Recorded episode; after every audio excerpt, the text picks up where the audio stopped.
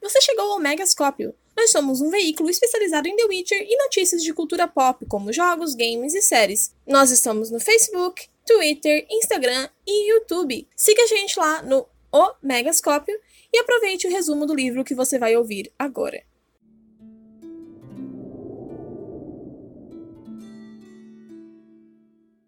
E aí, galera, aqui quem fala é a Júlia, trazendo o tão esperado resumo do livro A Torre da Andorinha, o sexto da saga de The Witcher. Todos os resumos dos livros anteriores já estão disponíveis no YouTube, Spotify e Castbox em Omegascópio. E como sempre, lembro que esses resumos não substituem a experiência de leitura e recomendo sempre que, se gostarem, peguem o livro para ler.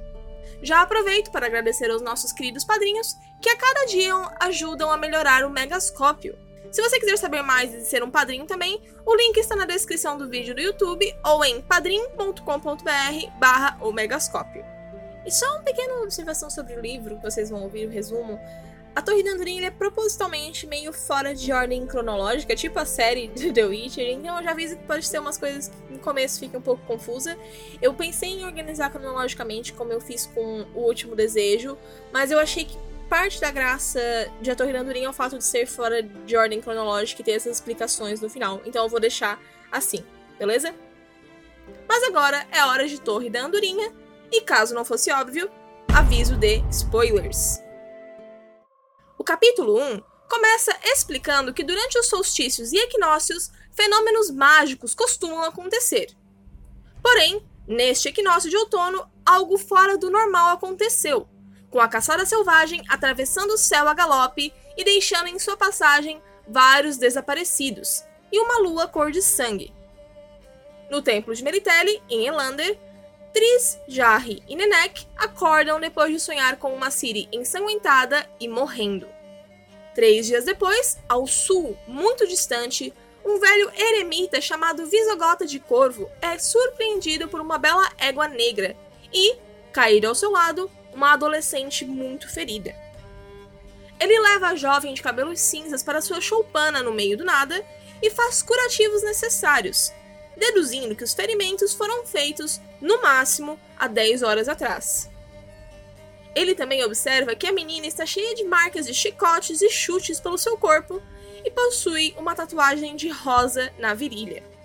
Cinco dias se passam e Visogota de Corvo continua cuidando dessa menina, quando ela finalmente fica consciente o suficiente, ela se apresenta como Siri e diz que precisa fugir, pois está sendo perseguida.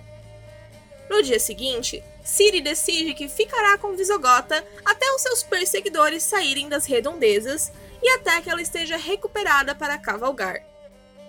Em suas conversas, Siri e Visogota discordam sobre a data dos seus ferimentos.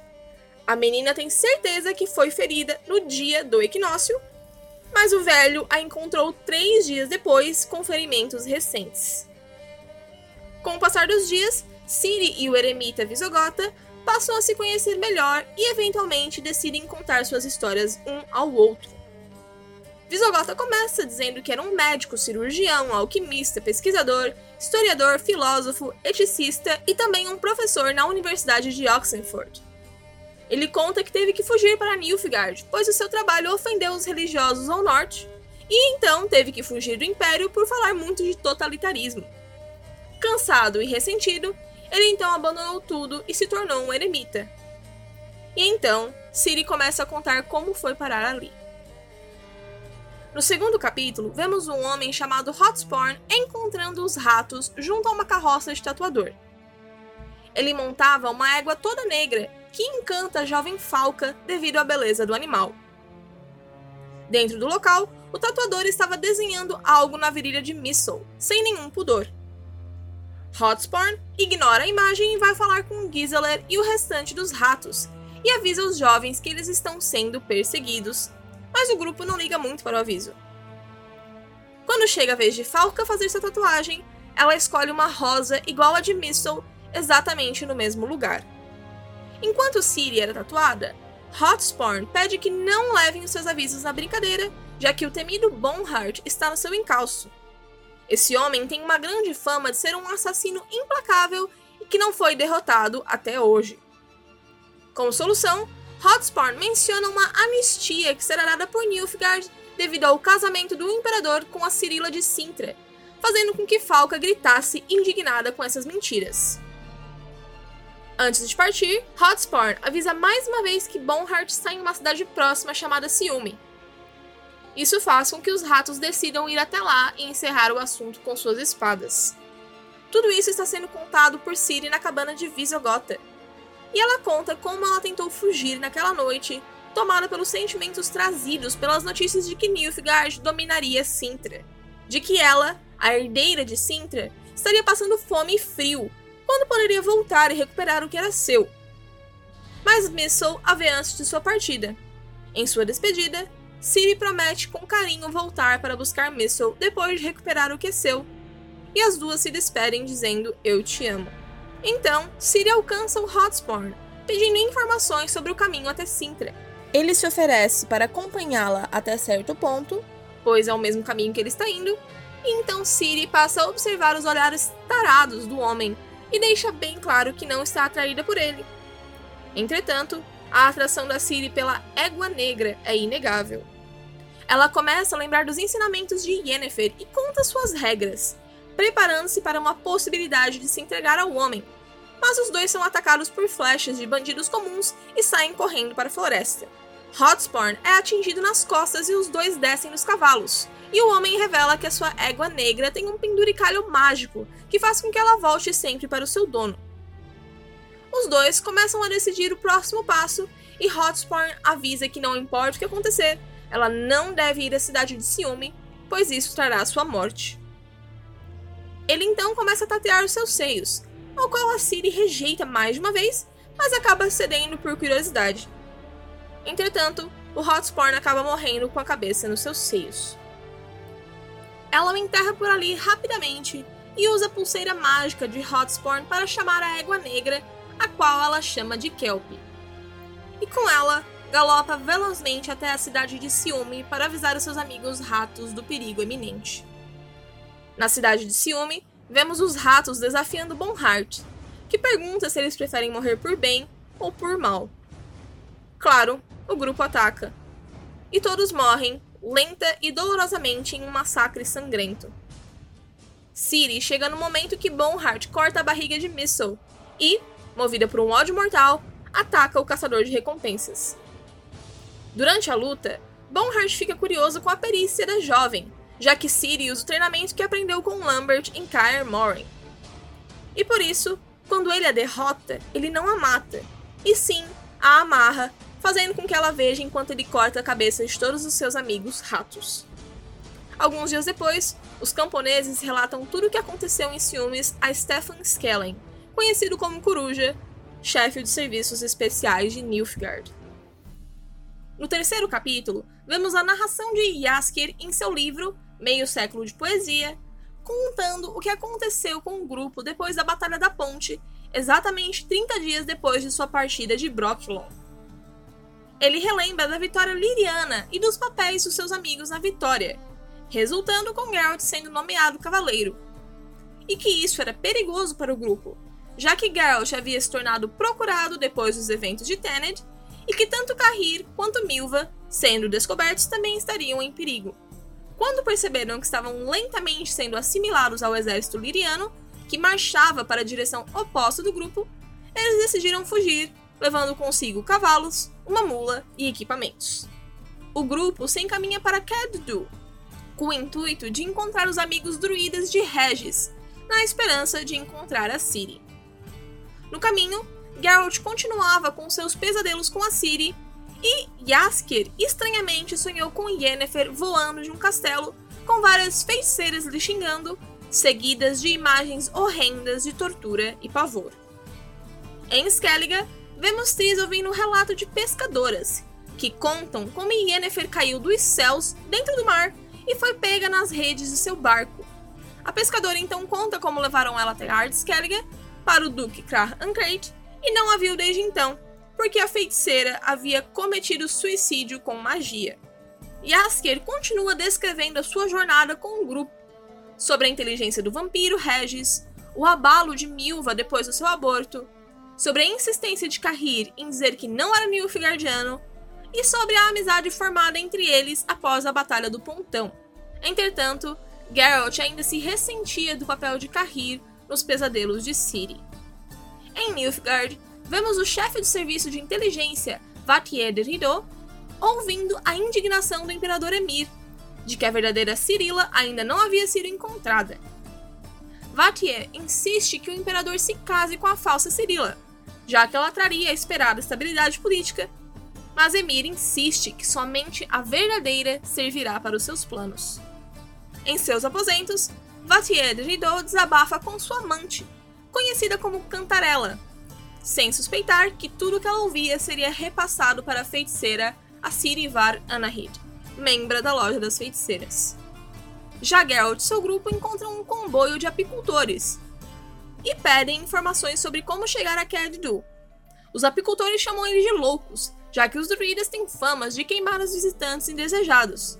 Mas ainda assim, revelam que os druidas foram para o sul, não estando mais em Card Os apicultores seguem na mesma direção e pedem proteção, pois devem passar por um lugar chamado Ermo Úmido, uma terra cheia de monstros. Então, o grupo segue ao sul, escoltando o comboio, beneficiando-se dos guias entre os apicultores e andando em uma marcha rápida.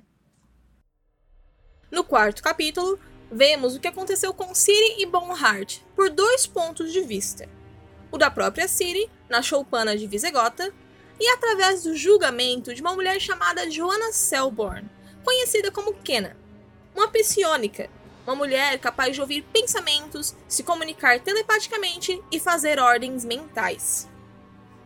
Essa mulher havia sido recrutada por Stephen Skellen, o Coruja, e usou seus poderes pelos lugares que a Ciri passou para descobrir o que aconteceu com ela. De forma linear, em ciúme, logo depois de Bonhart matar os ratos, o caçador de recompensa levou Falca amarrada pelo pescoço. Numa taverna próxima, Leo Bonhart obriga Ciri a se despir para certificar-se de que ela não tem nenhum amuleto ou arma escondida pelo seu corpo. Durante todo o trajeto, ele bate na menina, tentando descobrir a sua verdadeira identidade. Os dois partem e Bonhart leva Ciri a um artesão de espadas para fazer uma arma sob medida para a menina. Lá, ele diz já saber quem ela é, mas terá prazer em forçar a informação dela antes de matá-la. O artesão então oferece uma arma perfeita, uma mandala élfica com gravações simbólicas, uma guirlanda do destino, uma torre atingida por um raio e uma andorinha. A espada se chama Zirael o nome da Ciri em élfico. O artesão também pega os indícios de quem realmente é a Ciri e dá a espada de graça para a menina, dizendo estar servindo o destino. Em outra cidade, Bonhart leva a Ciri a uma arena de lutas, oferecendo ela como entretenimento. Em meio aos nobres, nojentos e sedentos pelo entretenimento da arena, Bonhart força Ciri a usar Fishtag, uma droga semelhante à cocaína, Entorpecida, tremendo de euforia e com os sentidos aguçados, a menina é jogada na arena. A cada desafiante que entrava na arena, Ciri se recusava a matar, mas se defendia com sua espada de forma habilidosa em um espetáculo sangrento. Bonhart, assistindo, reconhecia os movimentos de alguém treinado pelos bruxos de Kaer Morhen. No quinto capítulo, o grupo de Geralt chega ao destino dos apicultores e eles partem em direções diferentes, agora adentrando oficialmente no território Nilfgaardiano.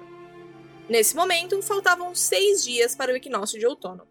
Enquanto Geralt e Jaskier conseguiam mais informações sobre os druidas na cidade, o bruxo é convocado para falar com o prefeito, que tem algo muito interessante para contar. No recinto, entra uma menina que Geralt tem certeza que é Ciri, ou pelo menos lembra muito a menina para Geralt. A jovem, chamada Anguleme, sabe muito sobre Geralt e o seu comboio. O fato deles terem atravessado o rio Yaruga há 10 dias e descrevendo Geralt, Jaskier, Milva e Cahir com exatidão, mas não Regis. E por fim, Angulame revela que um tal de Rochinol e o seu bando, do qual ela fazia parte, prepararam uma emboscada para o seu grupo no caminho. A ordem havia sido dada por um meio-elfo que foi quem deu todas essas informações. O prefeito tem uma proposta: que Geralt finja cair na emboscada e pegue o Rouxinol para ele, pois o bandido é muito procurado e evasivo. Como parte do acordo, o prefeito demorará um pouquinho para contar sobre a passagem do bruxo na sua cidade à inteligência Nilfgaardiana, dando tempo para que eles cheguem em segurança a Tussan, onde estão os druidas que o bruxo procura. Geralt concorda, adicionando apenas uma cláusula, que ele possa levar a Angulamen, que estava sentenciada à forca, consigo. Geralt relata tudo isso ao grupo, que ficam muito surpresos e apreensivos. Ninguém sabe quem é o tal do meio-elfo e por que, que ele quer matá-los, mas sabem que terão que encontrá-lo para descobrir quem é o seu chefe. Angulamen então avisa que a rança do Rochnol é muito letal. Kahir então explica que uma rança significa uma organização armada, unida por laços como o de amizade, e que ali havia uma rança e seu líder era o Geralt. Enquanto formam um plano, o bruxo deixa bem claro que não quer que Kahir o acompanhe, pois ele não confia nele e suspeita que ele possa ter traído o grupo. Uma discussão surge entre os dois e rapidamente vira uma luta, a qual Milva interrompe batendo vigorosamente em Geralt e Kahir com uma cinta. Na manhã seguinte, enquanto preparam-se para continuar o caminho, Geralt perde desculpas e revela o verdadeiro motivo do seu mau humor. Ele acha que o fato de Regis não ter sido descrito indica que quem quer que seja que saiba tanto sobre o grupo soube por meio de magia, já que Regis, por ser um vampiro, seria imune.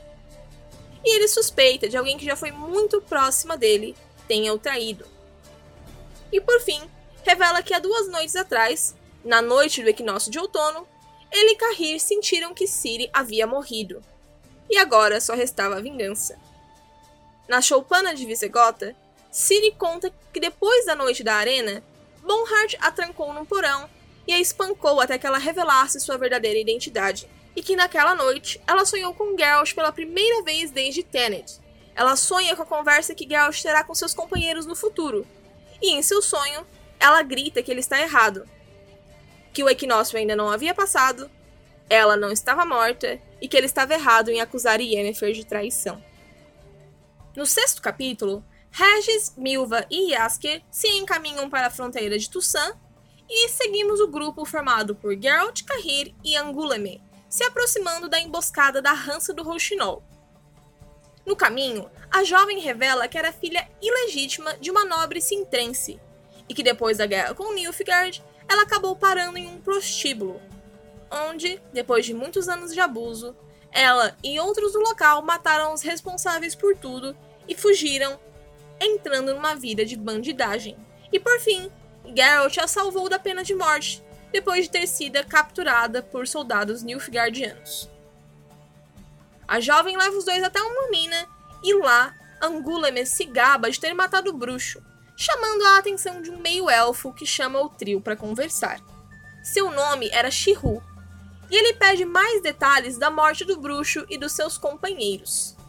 Como prova do ocorrido, Geralt entrega o seu medalhão de lobo, dizendo que foi retirado do cadáver da vítima.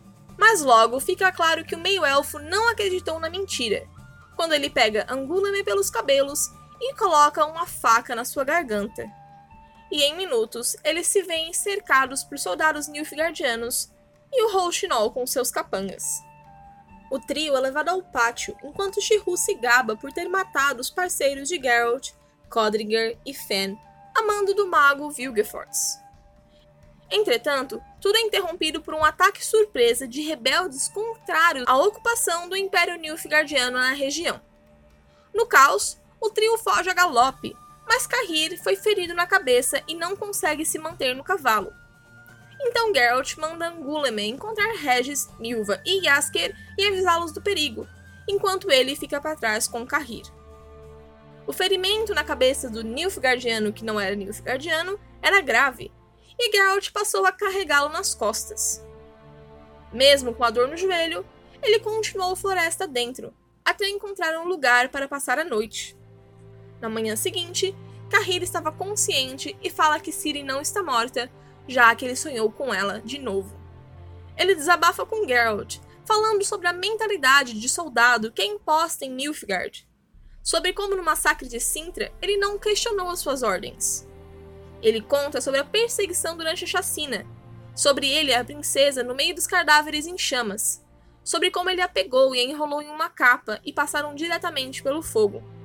Que logo ele encontrou um rio e decidiu lavá-la, pois ela estava imunda, e que durante esse banho ela ficava rígida. Geralt identifica isso como a fonte dos pesadelos da menina, e Cahir fala que isso o assombrou também. E que depois disso, a menina fugiu enquanto ele dormia, e por isso ele foi preso, por falhar em sua missão.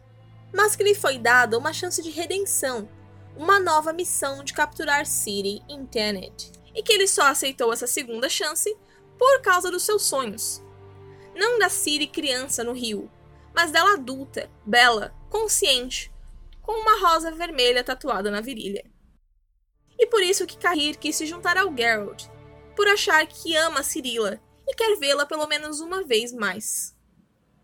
Fica bem claro que o Geralt não gosta nada dessa ideia mas o bruxo aceita que os dois podem ser companheiros até o dia que encontrarem a Ciri. A dupla continua andando até verem uma fogueira à distância e, junto dela, um sujeito solitário. Geralt nunca achou que ficaria tão feliz ao ver um vampiro. No sétimo capítulo, Regis conta sobre como Anguleme chegou na hora certa e eles conseguiram atravessar a fronteira de Tussan bem a tempo. O vampiro conta que localizou seus conhecidos druidas e que agora Milva, Yasker e Angulame estão com a líder do grupo, uma flaminica que disse que já estava esperando a rança de Geralt e já sabia da sua missão de encontrar Ciri.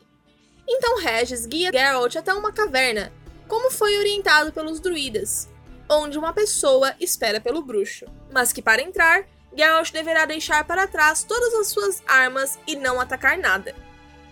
Cauteloso e a contragosto, Geralt deixa suas armas para trás e entra na caverna sozinho.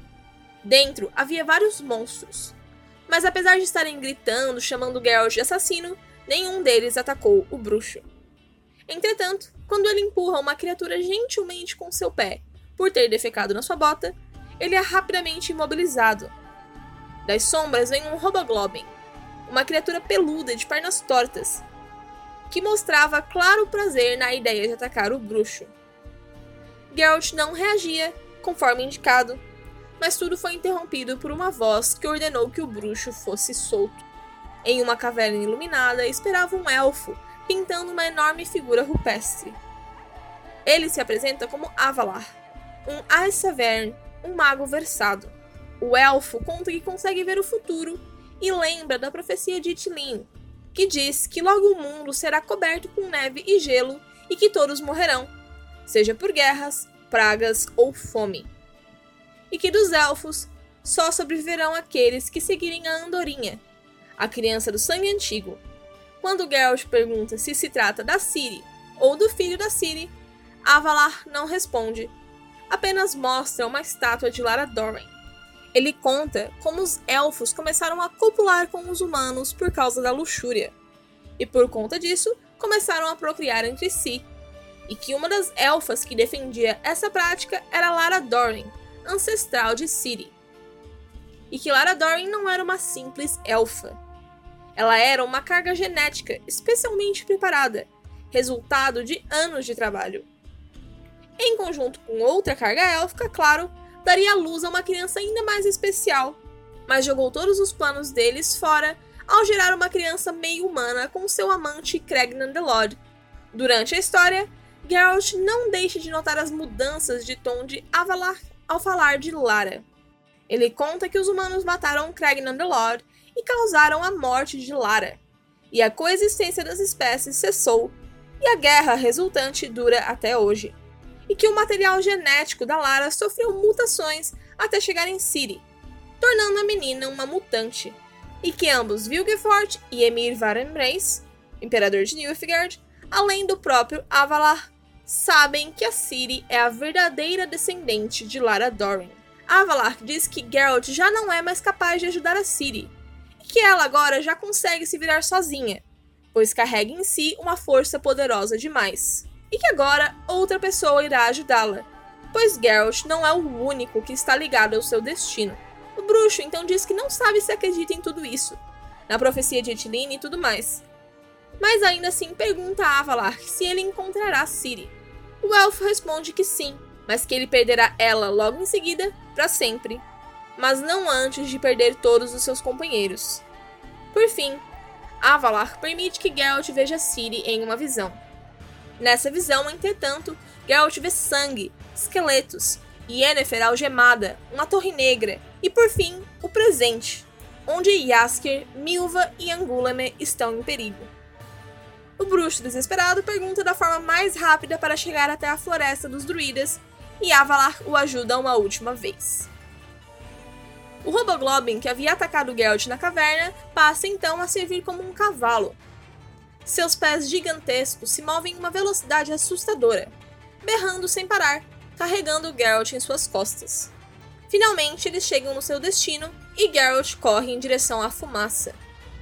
Já na orla da floresta, Geralt encontra diversos cadáveres dos peregrinos enquanto lutava com salteadores e bandoleiros para chegar ao acampamento dos druidas. No caminho, ele salva um cavaleiro de Tussan, que, jurando pela honra, diz também estar caçando o bando de assassinos. Na confusão dos incêndios, Geralt vê de relance Rouxinol e o meio-elfo Shihu, mas precisa continuar lutando. Depois de levar um golpe na orelha e começar a ficar lento por sua dor no joelho, Geralt é resgatado por Milva e suas flechas. Os dois então encontram Anguleme e Yasker, que é imediatamente reconhecido por um dos cavaleiros de Tussan como vice-conde Julian. Todos ficam surpresos com o título, mas Geralt lembra da sua urgência na missão, que eles precisam ir atrás de Shihu, que está se aproximando do acampamento dos druidas. Yasker é deixado para trás com os cavaleiros e Milva, Anguleme e Geralt partem para o acampamento dos druidas, prometendo encontrar o bardo no palácio de Beauclair, em Toussaint, quando tudo estivesse resolvido. A caminho, um monstro similar a uma árvore gigantesca se aproxima do trio, controlado por uma druida. Geralt grita dizendo ser o amigo do Regis, e por um triz são salvos da ira do monstro. Em uma gaiola de palha, o bruxo vê o Rouxinol e o meio-elfo Shihu prontos para serem queimados vivos. Geralt implora que não os queimem, alegando que um dos prisioneiros possui informações de valor inestimável para o bruxo. Mas os druidas não mostram misericórdia para os assassinos que chegaram queimando sua floresta. Ali morre o Shihu, e derretendo junto com sua carne está o medalhão de bruxo do Geralt. Ele então diz que já não é mais bruxo. Desde os eventos de Tened, Brokilon, da Ponte, da Caverna e agora nas florestas dos druidas. Geralt não é mais bruxo. No capítulo 8, vemos o espião Dijkstra chegando a barco em Kovir, um reino ao extremo norte, um local frio, mas de grande poder econômico e conhecido por sua neutralidade absoluta nas guerras do sul. O espião redaniano é recebido por Esterad Tisen, rei de Kovir, Povis, Narok, Velir e Talgar, e sua esposa, a rainha Zuleika, uma mulher extremamente devota ao profeta Lebioda. O rei e o espião têm uma conversa onde fica claro ele veio pedir dinheiro para que Redânia, agora falida, possa continuar na guerra. O rei então mostra em seu mapa como a situação já está perdida para Redânia, com Nilfgaard tendo bem dizer uma vitória garantida. E por fim lembra que Kovir tem um tratado com Nilfgaard há gerações, e que não pode auxiliar inimigos de guerra do Império, seja com tropas ou com dinheiro destinado a esse fim. Vemos então o rei Esther Thyssen no quarto com a sua esposa. Ele vem tendo sonhos onde seu filho, Tancredo Thyssen, se casa com Cirila de Sintra. Sutilmente, a rainha Zuleika incentiva essa ideia. Ele então discute a oferta de Dijkstra e pensa que realmente seria bom se os reinos do norte parassem os avanços de Nilfgaard, pois a proximidade do império era perigosa. Porém, Dar dinheiro a Redânia seria perder essa neutralidade. As rainhas Lake então citam a sabedoria do profeta Lebioda, dando a ideia de que se o dinheiro fosse dado por terceiros, não haveria quebra de tratados. O dinheiro foi então dado a Redânia como uma doação do hierarca de Novigrad, ou assim todos pensaram. Logo, a feiticeira Sheila de Tankerville ouviu o relato de tudo da rainha Zuleika as duas mulheres têm um acordo pelo bem do príncipe Tancredo, que tem uma vida qual a Zuleika não aprova, e os sonhos do rei são obras da feiticeira. Em um aposento em Nilfgaard, a feiticeira Assiri Var Anahir ouve os relatos da sua espiã Cantarella. Os planos da expansão do Império ao norte continuam, mas que ao mesmo tempo Emir está ficando frustrado com o desaparecimento de Stefan Skellen e desconfiava da criação de organizações secretas sobre o seu nariz. A Ciri repassa o relato em carta para Frindila Vigo, em Tussan, e para Philippa Eilhart, que atende a ligação do megascópio com seu decote sujo de batom. Philippa Eilhart também recebe o relatório dos andamentos em Covir por Sheila de Tankerville. Dijkstra e o rei Esther Artisan conversam uma última vez, falando sobre as consequências de Tenet. Quando o rei diz que tem provas da inocência de Yennefer, Dijkstra diz que já não importa mais, revelando a sua morte nos mares de Skellige. No capítulo 9, vemos Yennefer no cais de Ardskellige, salvando a vida de uma mulher grávida que teve um ataque, usando magia para evitar um parto prematuro. Vemos que o Duque Krahankrait tenta negar asilo a ela em Skellige, dizendo que nem mesmo o fato de terem sido amantes no passado fará com que ele ajude a feiticeira. Yennefer então afirma que ele vai ajudar sim, já que ele jurou ajudar Ciri, neta de Calante e filha de Yennefer. Em Cartrode, Krahankrait conta a Yennefer dos boatos de que Geralt está indo a Nilfgaard tirar Ciri das mãos do Imperador, e a feiticeira afirma com toda certeza de que a Ciri não está lá. Ele também fala dos boatos de que a menina morreu, mas que ele não acredita nisso. Yennefer então começa a preparar seus planos, começando pela busca de um diamante grande o suficiente para criar um megascópio. E um desses só pode ser encontrado no templo sagrado de Freya, Lá, eles são recebidos pela alta sacerdotisa, que recebe a feiticeira de braços abertos depois de ter presenciado a cena com a grávida no cais. Entretanto, remover o diamante da freia é ir longe demais, sem dizer impossível, pois o mesmo está fixo na estátua. Mas ainda há uma chance. A sacerdotisa pede que Yennefer fique e reze por Ciri. Sem perceber, em sua concentração no diamante, a feiticeira entra em um transe. No sonho, a sacerdotisa lhe pergunta: Quanto você está disposta a sacrificar, Yennefer? Yennefer discute, com ego e orgulho. Não cairá nas ilusões de uma religião na qual ela nem acredita. Mas ainda assim, vê flashes do seu passado como corcunda, apanhando dos pais. Sente uma terrível dor nas mãos e vê os seus dedos massacrados. Uma torre negra. Vê Síria galope em uma égua, sangue escorrendo do seu rosto. Geralt lutando em uma ponte. O bruxo e Fringila compartilhando prazer. Num abismo escuro, Ciri segura sua mão e as duas seguem em frente. Quando Yennefer acorda no templo, o diamante de Freya está a seus pés. A feiticeira volta para avisar a Krar que passará a trabalhar no templo, junto às sacerdotisas. Krar confirma mais uma vez que tem certeza que Ciri não está morta, pois sempre que as filhas de Rhiannon morrem, o mar cria uma tempestade. Yennefer contesta isso com o fato de que Paveta morreu em uma tempestade no mar, dizendo que essa é a fonte desses rumores. Mas Krar afirma com veemência que a tempestade aconteceu depois da sua morte, que foi causada porque o seu navio desapareceu no abismo de Sedna e que ele, nativo de Skellige, tem certeza que esses desaparecimentos não são naturais. No futuro, vemos Tris Marigold conversando com Krahan Krayt, tentando tirar informações sobre Yennefer, agora considerada morta. Ele conta que depois de construir o megascópio, Yennefer contatou vários magos diferentes por informações, seja em troca de ouro ou chantagens.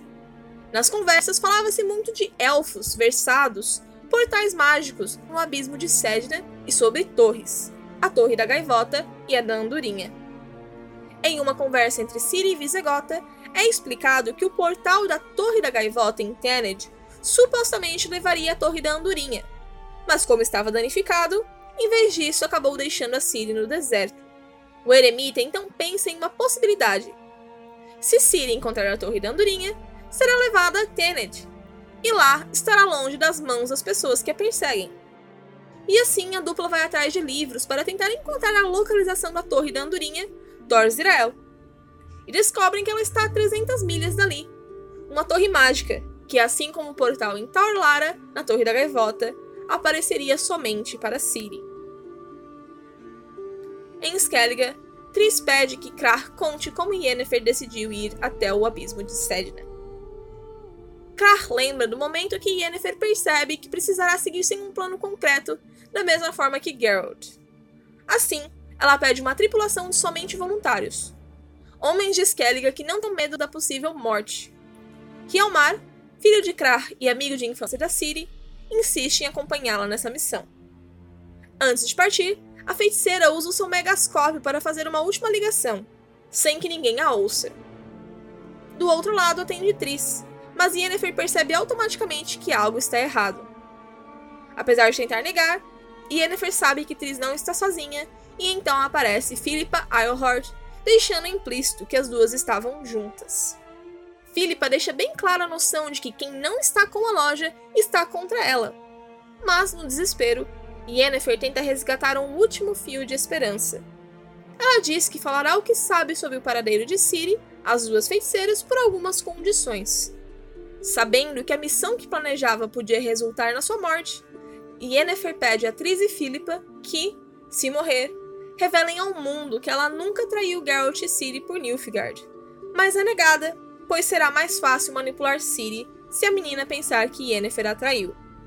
Ela pede então que não revelem ao mundo, mas pelo menos ao Geralt, por troca das informações que ela tem.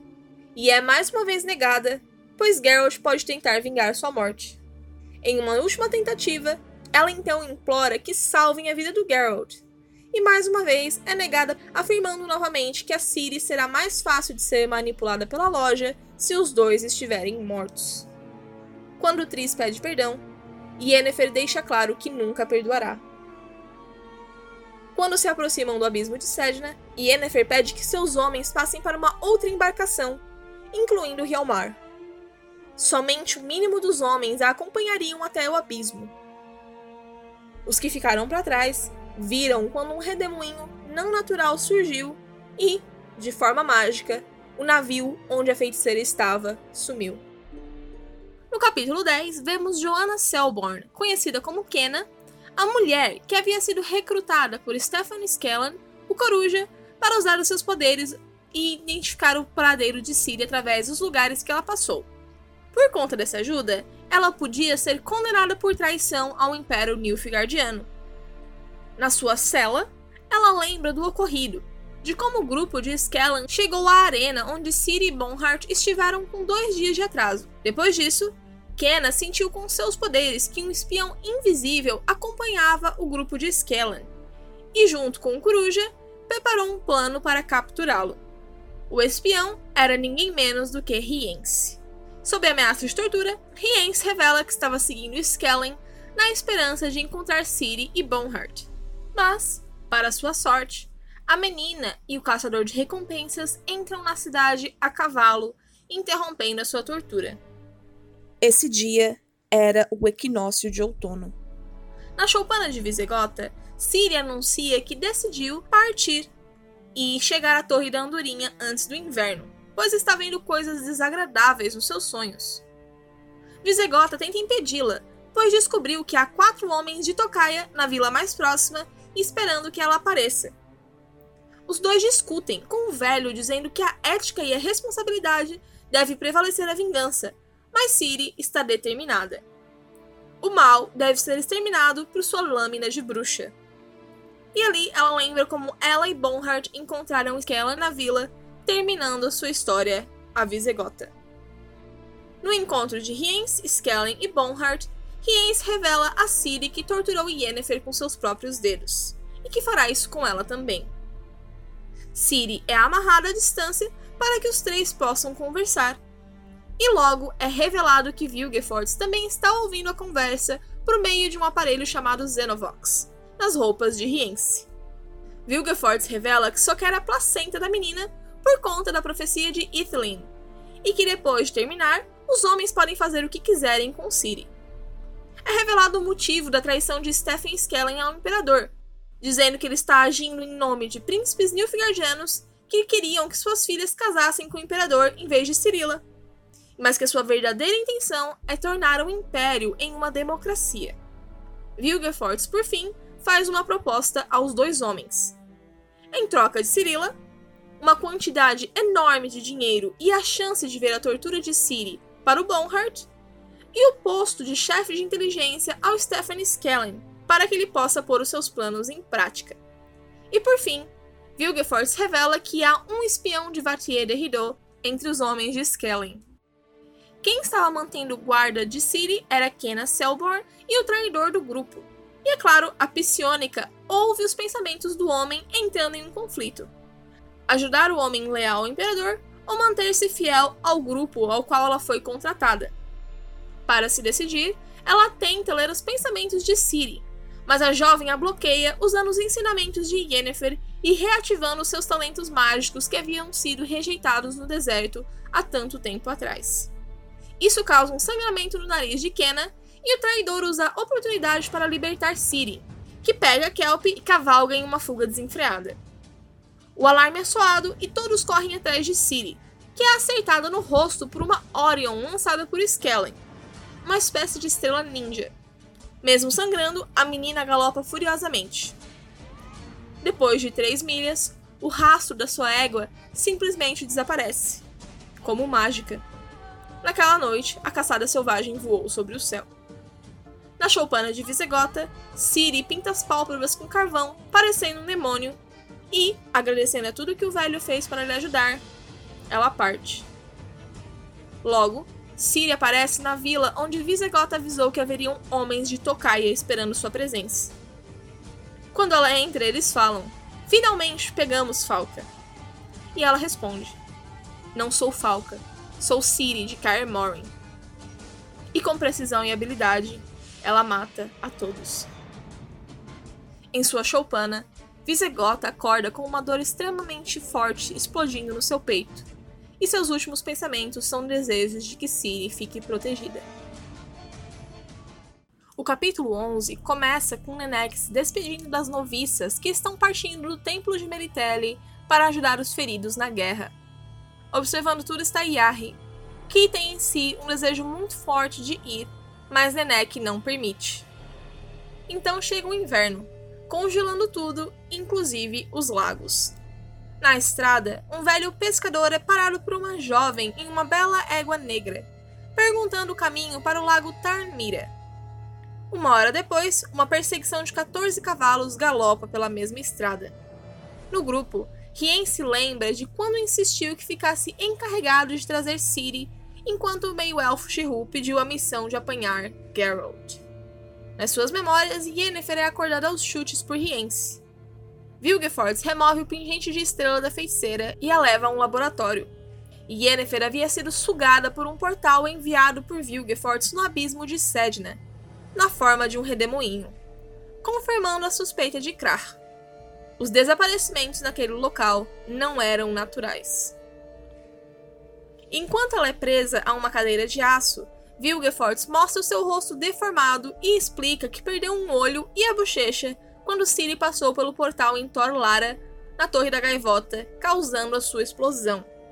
Então, ele explica porque ele arriscou entregar a sua localização para capturar Yennefer no abismo. Vilgefortz havia tentado detectar Ciri de todas as formas, mas devido às proteções naturais da menina, todas falharam. Mas com Yennefer, ele poderia criar uma matriz empática, um elo que só é possível quando existe um contato emocional muito forte. Mas mesmo sobre a imensa tortura causada pelo aparelho e pela destruição causada nas suas mãos na tentativa de fazê-la ceder, Yennefer não entrega Ciri.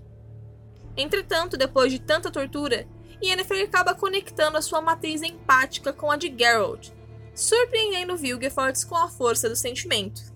Sabendo onde estava o bruxo, sua companhia de Milva, Yasker e Kahir, o mago envia Shihu para matá-los.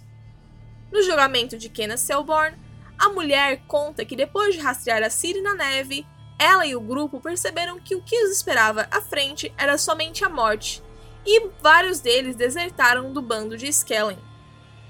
Mesmo assim, a associação fez com que eles fossem capturados e os seus testemunhos usados para entender o que aconteceu. Quando percebe que voltará às celas, Kenna usa seus poderes psíquicos para convencer o juiz a libertá-la, ganhando sua liberdade depois de tanto sufoco. Na estrada, Bonhart fica possesso ao ouvir do abandono de Kenna e dos outros, mas sabe que uma tarefa mais importante os espera à frente. Finalmente chegaram ao lago Tarnmira, onde supostamente há uma torre mágica. Eles descem do cavalo para atravessar o gelo fino, seguindo as pegadas deixadas por Ciri no meio do lago. Quanto mais adentram, mais se veem cercados por uma neblina branca e espessa. As pegadas acabam misteriosamente e Bonhart volta correndo para pegar seu cavalo, prevendo uma emboscada.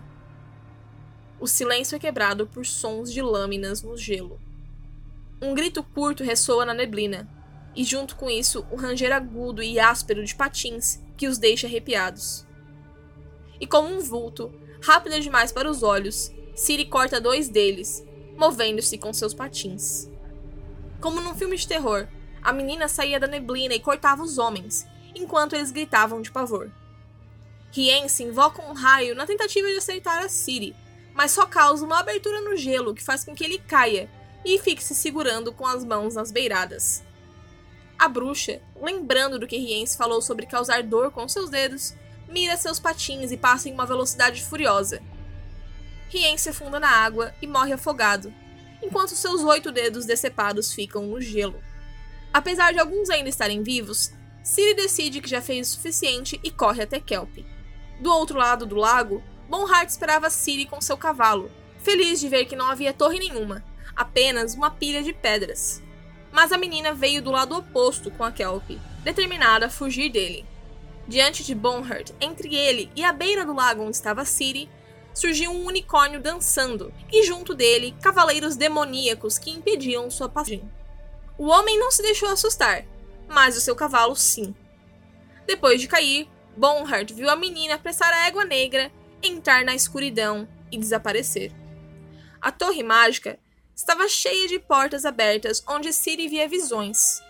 Numa delas, uma mulher de cabelos negros segura a mão de uma menina de cabelos cinzentos. Iola II e as noviças andam em uma estrada. Uma deusa apoia as mãos nos ombros de Iola I e Nenek triste em seus cabelos castanhos balançando ao vento em um monte. Em uma porta, ela vê Yennefer presa, suas mãos uma massa de sangue. Ciri grita que virá para socorrê-la. Em outra porta, Ciri vira o rosto. Geralt, uma mulher de olhos verdes entregues no prazer. E em mais uma, Ciri vê Visegota. E diz a ele que conseguiu resistir ao desejo cego de vingança e que Stephen Skellen ainda estava vivo, mesmo depois de machucá-la no rosto. Ela então percebe que ele morreu, e por fim, os dois solucionam um último mistério compartilhado. Já sei o que aconteceu com seus dias perdidos, o que aconteceu no deserto de Korath, como você conseguiu desaparecer na perseguição. Ciri tem o poder sobre o tempo e o espaço, graças ao seu sangue antigo. Ela é a Senhora dos Mundos. Durante a perseguição onde ela foi machucada, no dia do solstício, Ciri fugiu viajando no tempo. Por isso, Visegota encontrou três dias depois, enquanto para ela apenas algumas horas haviam passado. E ali eles dizem adeus uma última vez. Seguindo na torre, Ciri encontra um lago cercado de unicórnios e um elfo de cabelos claros, que pergunta por que demorou tanto. E assim termina o sexto livro da saga do bruxo Geralt de Rivia. Se você está gostando dos resumos, não esqueça de deixar um like, se inscrever no canal ou siga a gente aqui no Spotify e deixe o seu gostei, isso é muito importante para nós. Mega beijo!